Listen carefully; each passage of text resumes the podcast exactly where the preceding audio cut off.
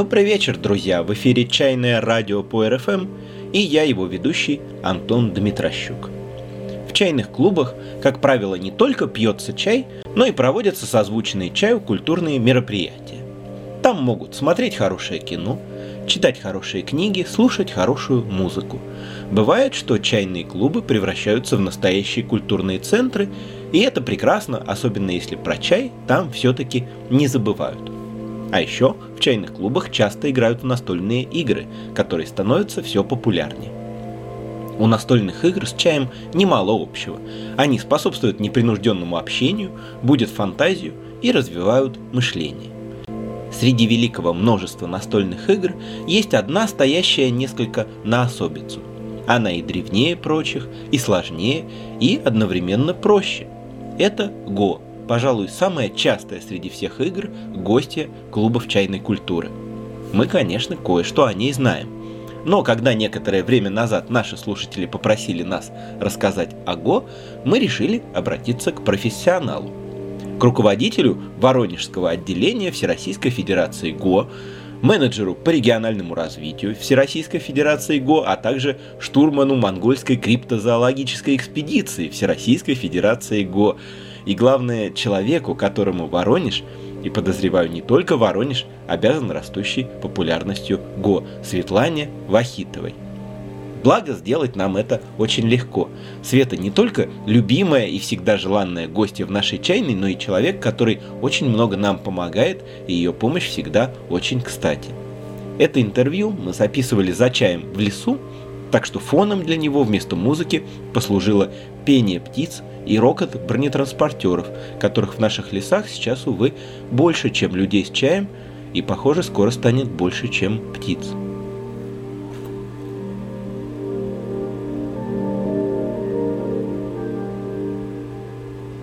Здравствуй, Света. Здравствуй, Антон. Расскажи, пожалуйста, о Го. Вот если в нескольких предложениях надо как-то характеризовать эту игру тому, кто о ней ничего не знает, вот что можно было бы сказать? Го это... Го это самая древняя игра в мире, самая сложная и самая простая одновременно, которая требует от вас э, и фантазии, и творческого полета, и одновременно логики. Понятно.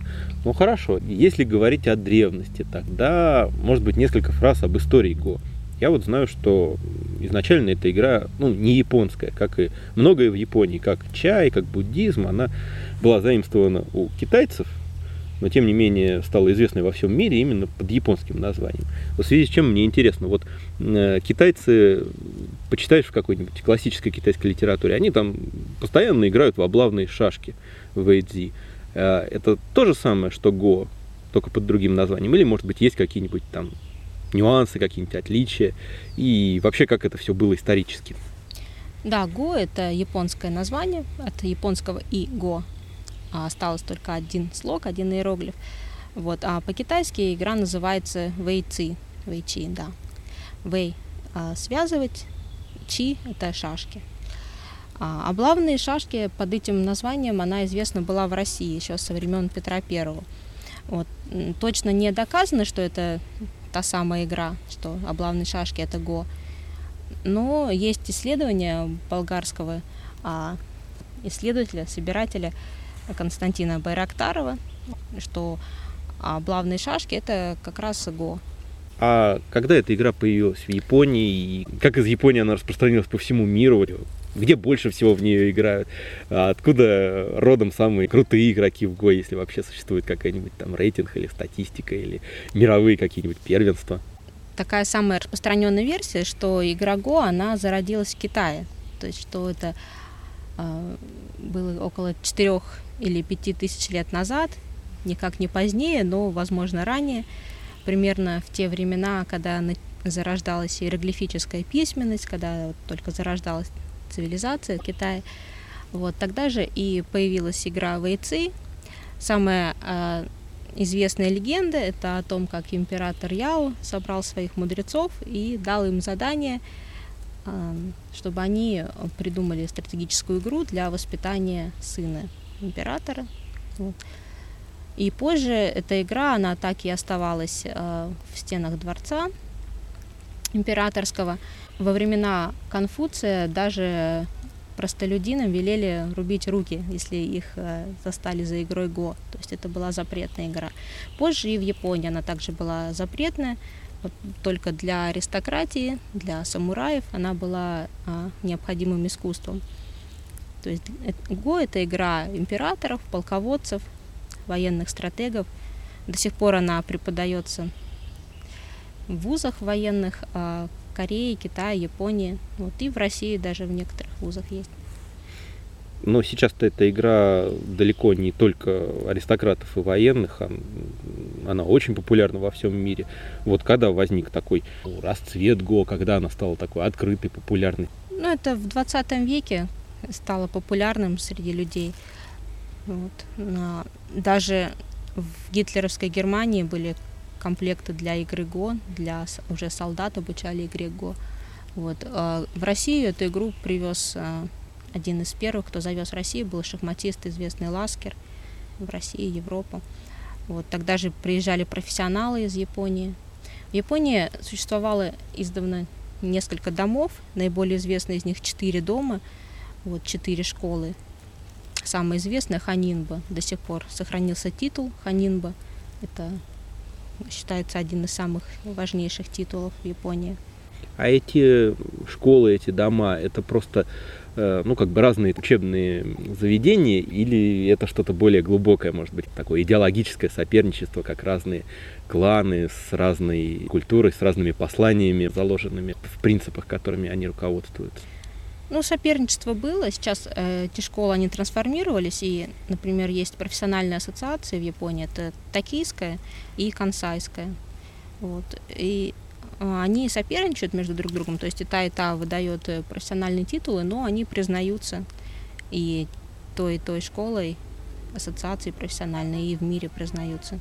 А кто вот самый на данный момент, один или, может быть, несколько человек самых ну, выдающихся игроков Го, самых знаменитых. В Го очень интересно то, что всегда есть кто-то сильнее тебя. То есть в Го очень много уровней сложности.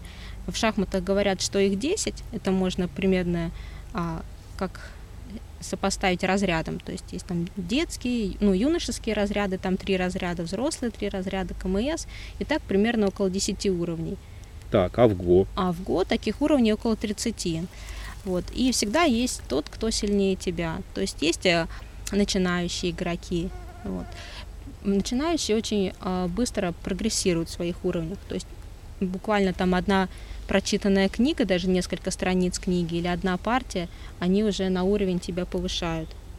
Если мы говорим о самых сильных игроках, о профессионалах э, корейских, китайских и японских, то там уровень очень сложно повысить. То есть, например, уровень девятый дан, это максимальный, девятый профессиональный дан. Вот. А есть э, несколько десятков игроков этого уровня. И они девятый даны получили в основном э, ну, из-за опыта игры, опыта побед, большого числа побед. И здесь э, эти ступеньки очень трудно преодолимы. То есть, например, чтобы с любительского уровня подняться на профессиональный, нужно пройти очень сложный экзамен. В год всего несколько человек получают. Несколько сотен сдают экзамен на профессионала, и только там по паре человек в каждой ассоциации они получают уровень, ну, титул профессионала. А правда говорят, что Го вообще самая сложная игра в мире? Вот я слышал такое мнение, что намного сложнее шахмат, потому что э, существуют э, компьютерные программы для игры в шахматы, которые ну, в состоянии посоперничать э, с самыми сильными гроссмейстерами. А вот э, для Го таких программ не существует. Даже профессионалы Го, являющиеся профессионалами программирования создают э, программы, и все, что могут эти программы, это так, ну, играть более-менее на равных с начинающими. Вот, хотя правила вроде бы, по идее, очень просты. Почему так? Да, в Go очень простые правила, очень все просто. Очень легко в эту игру войти, очень низкий порог входа. То есть э, не нужно запоминать названия фигур, не нужно запоминать, как ну, они их, ходят. Их, их просто нет для да, начала. Нет просто... названия фигуры, они не ходят. Нужно просто выставлять камни на доску и все. То есть, в принципе, мы можем сказать э, человеку, ставь, поставь камень, или даже ничего вообще не объяснять, и он начнет играть в го. Да, вот, вот. я, кстати, хотел спросить. Я э, видел, как это происходит своими глазами. Меня в свое время поразил твой метод обучения Го, когда человеку не объясняют ровным счетом ничего, а просто ставят перед ним доску, дают камни и говорят, играй. Э, это такое ноу-хау или это, может быть, какая-то традиция? А, ну, я этот метод узнала в школе, русской школе Гоя стратегии, вот и сама его использую. Потому что в Го очень просто на самом деле и интуитивно понятно все. Там нет ничего придуманного, схема очень проста, можно просто брать и играть. Обучаются дети с самого младшего возраста, там, с четырех лет отдают их уже в профессиональные школы. Сейчас у нас есть несколько программ в некоторых регионах, а, используют ГО для адаптации а, инвалидов нормальной жизни, для социализации. А вот есть какие-то другие похожие на Го игры? Меня не назовешь специалистом по настольным играм, но тем не менее. Вот в большинстве похожих игр, и современных, и древних, у них у всех есть схожие черты. Там есть различающиеся фигуры, э, они как-то ходят, они выставляются на доску в какие-то вот, ну там, квадратики или в какие-то клеточки. Вот. Го совершенно не похоже. Там фигуры одинаковые, они не ходят, они ставятся не в клеточки, а на пересечении линий. Вот, то есть все наоборот. И во всем этом читается некий смысл. Ну да, это Go универсальная игра, она есть и в китайской культуре, в корейской, в японской э, говорят, что и на Руси была в виде вот э, облавных шашек или золотых тавлей, то есть что русские князья играли с монгольскими ханами в золотые тавлеи. Вот, игра Го. Она очень простая, она могла зародиться у любого народа, в принципе. То есть для игры нужны только маленькие камушки, и на земле можно расчертить сетку, матрицу. Эта игра не похожа ни на какие другие, потому что здесь важность имеет не фигуры, а именно пространство. Мы делим пространство между игроками. То есть имеет э, смысл, значение, э, ценность именно не занятые перекрестки здесь. Вот. А поэтому она имеет, э, ее можно спроектировать вообще на любые области, где нужно что-то разделить. Вот. Разделить сферы влияния в бизнесе, например, или разделить территорию между государствами, или разделить обязанности в семье. А какие черты присущи игрокам в Го? Вот кто играет в Го хорошо, а кому, может быть, э, ну, не стоит и браться, потому что успех в этом деле ему не светит? Или, может быть, какие черты Го воспитывает, там, чему, чему эта игра учит? Ну, детей, например, она может учить считать, то есть с помощью игры Го можно научиться считать. Она учит внимательности, сосредоточенности, творческому подходу, то есть действуя здесь по шаблону, вы, выучивая какой-то шаблон, действуя по нему, выиграть невозможно. То есть это может помочь в каких-то локальных ситуациях, но чтобы выиграть всю партию, нужно что-то придумать. У взрослых людей она учит быть более гибкими, например, в своих построениях. Потому что если человек упирается, играет вот э, постоянно одно и то же, он в конце концов замечает, что его стратегии изначально были ошибочными. Он их исправляет. Исправляя их в игре, он может что-то скорректировать в жизни.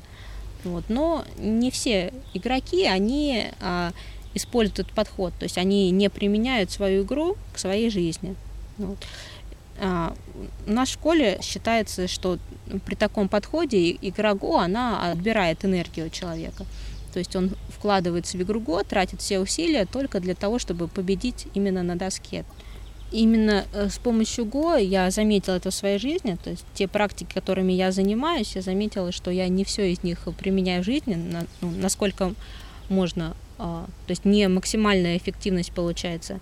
Вот. И я попыталась с помощью ГО связать в своей жизни все различные области. Вот, то есть то, что мне интересно, чем я занимаюсь, мою работу, мои отношения с людьми. То есть у меня все стало связано. Все, что происходит в жизни, оно подчинено какому-то пути, что ли, то есть какому-то смыслу. Го — это искусство связывания. С помощью Go можно увидеть в жизни, что у вас не связано, где есть разрывы, например, между эзотерическими практиками и, например, работой или семейными отношениями. Все, что не связано, можно связать с помощью Go. Вот вы можете увидеть эти разрывы, где у вас дыры, вот, или где плохие формы, или где вы неэффективно используете свои камни, отряды. Вот, и попробовать это сделать более эффективно прозвучало словосочетание «плохие формы», которое сразу наводит на мысли об эстетике. Вот кроме прагматики, кроме, собственно, выигрыша в Го, мне так со стороны кажется, еще важное место занимает ну, эстетика, некое служение красоте, создание какой-то красоты или гармонии. Это так? Да, конечно. Не везде так, но это одна из важных составляющих Го. То есть не во всем Го это есть, не, во всех игр... не у всех игроков, не во всех играх, не во всех клубах это есть, но это одна из важных составляющих.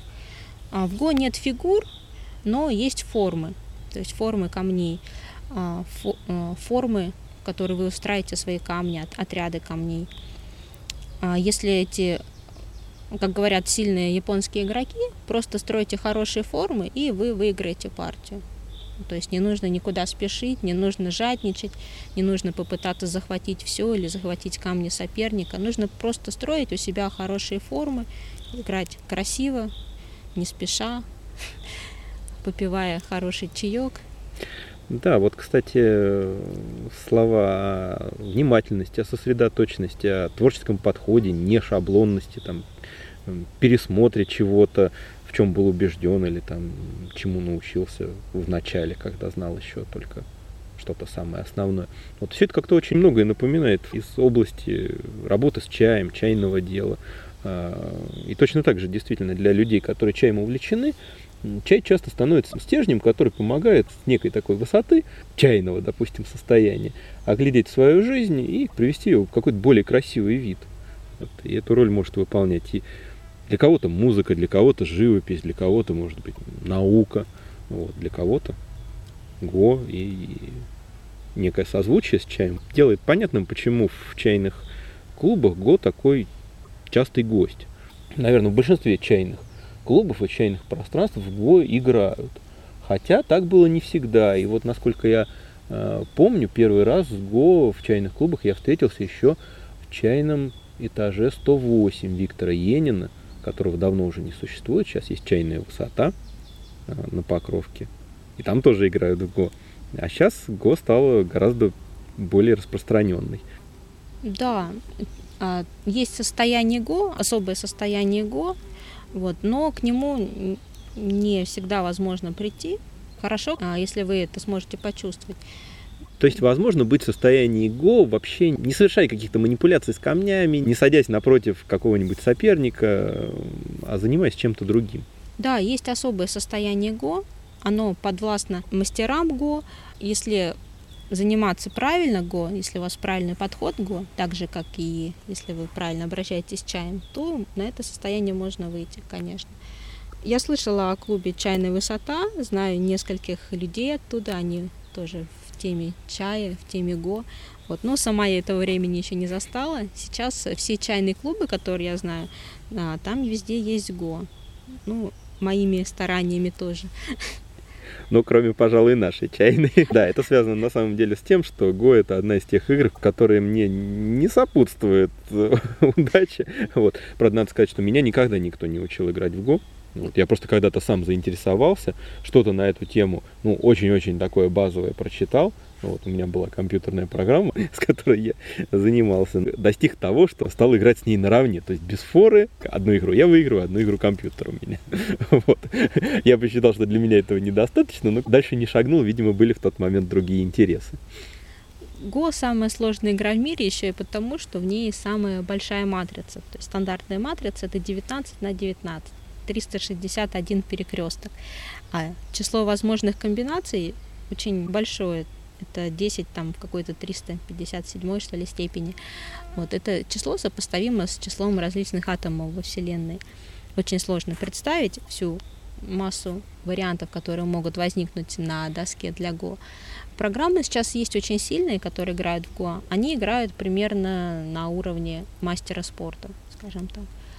То есть это, это среди этих 30 уровней, это, это на какой высоте? Это примерно уровень пятого дана, то есть это где-то, ну, скажем так, э, еще 10 ступеней есть вверх и ступени 20 вниз. Ну, приятно слышать, что люди пока что хотя бы в чем-то намного опережают Даже скорее 7 машины. ступеней вверх, потому что а профессионалы, они могут дать 4-5 камней форы. То есть самые сильные игроки, профессионалы 9 дан, они дают э, самой сильной машине 4-5 камней форы. Вот. А как говорят самые профессионалы, а, до абсолютной силы им примерно 2 камня. То есть если к девятому дану добавить примерно два камня, ну, два уровня, два камня форы, это получится уровень бога, то есть уровень абсолютной силы. Непобедимости. Да. Хорошо, я так понимаю, что с тобой, Аго, можно разговаривать, наверное, так же бесконечно, как с нами о чае. В Го лучше играть, а чай лучше пить. Но в Го лучше играть, а чай лучше пить. Все это занятие практически. Вот, в связи с чем последний вопрос будет, э, что делать в Воронеже человеку, который заинтересовался Го? Что-то где-то услышал, узнал или, допустим, вот прослушал вот эту передачу и вдруг вот захотел попробовать это на собственном опыте. Кто, где и когда у нас э, ведет, может быть, какие-то открытые занятия по ГО, вот, что вообще в Воронеже вот такого происходит более-менее регулярного, куда э, новичок может прийти и познакомиться с ГО? А, сейчас э, столкнуться с ГО можно в Воронеже вообще где угодно, совершенно в любом месте и в любое время. Летом мы играем на природе, в парках. Например, сейчас э, на форуме выставки аниме-фестиваля в Алых парусах в пятый раз, вот пятый год подряд э, я проводила турнир для новичков. Это было такое экспресс-обучение. Человек приходил, узнавал правила ГО и участвовал уже в турнире. Турнир был форовый, можно было побеждать гроссмейстеров. Вот. А мы играем в алых парусах, мы играем в чайном клубе, мы играем э, друг у друга в гостях в разных районах города. Есть группа в клубе Кенде, то есть летом мы преимущественно играем на природе, а с сентября планируются регулярные группы, поэтому лучше находить нас в интернете, находить телефоны и созваниваться со мной, либо с Романом Кукушкиным. Он проводит э, группы в клубе Шакти. Хорошо. А, твои координаты ВКонтакте будут прикреплены к этому интервью, так что желающие смогут к тебе обратиться, ты в свою очередь будь готова как-то их сориентировать и ответить на их вопросы. Ко мне можно обращаться с вопросом поиска игроков ГО, мест, где играют в ГО и в других городах, поскольку я являюсь представителем Федерации ГО, занимаюсь региональным развитием, и, соответственно, в любом регионе я могу подсказать вам игроков ГО и к кому обратиться. О, это вообще прекрасно. Вот. Хорошо, большое спасибо. Спасибо.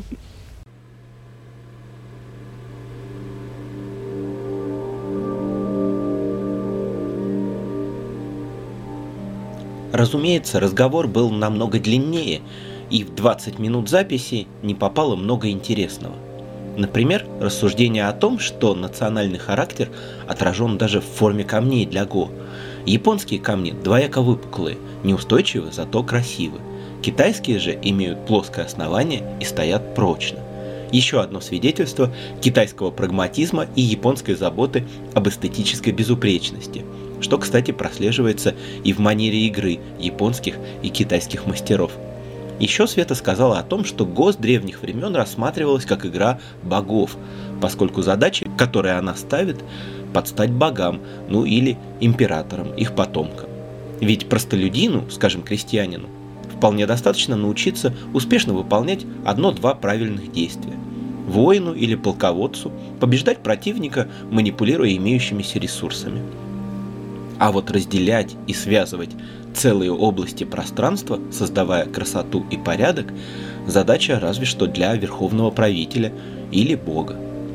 Отсюда понятно, кстати, почему Го и чай так хорошо сочетаются друг с другом. Чай по большому счету учит тому же самому – красиво и с толком распоряжаться тем, что имеешь.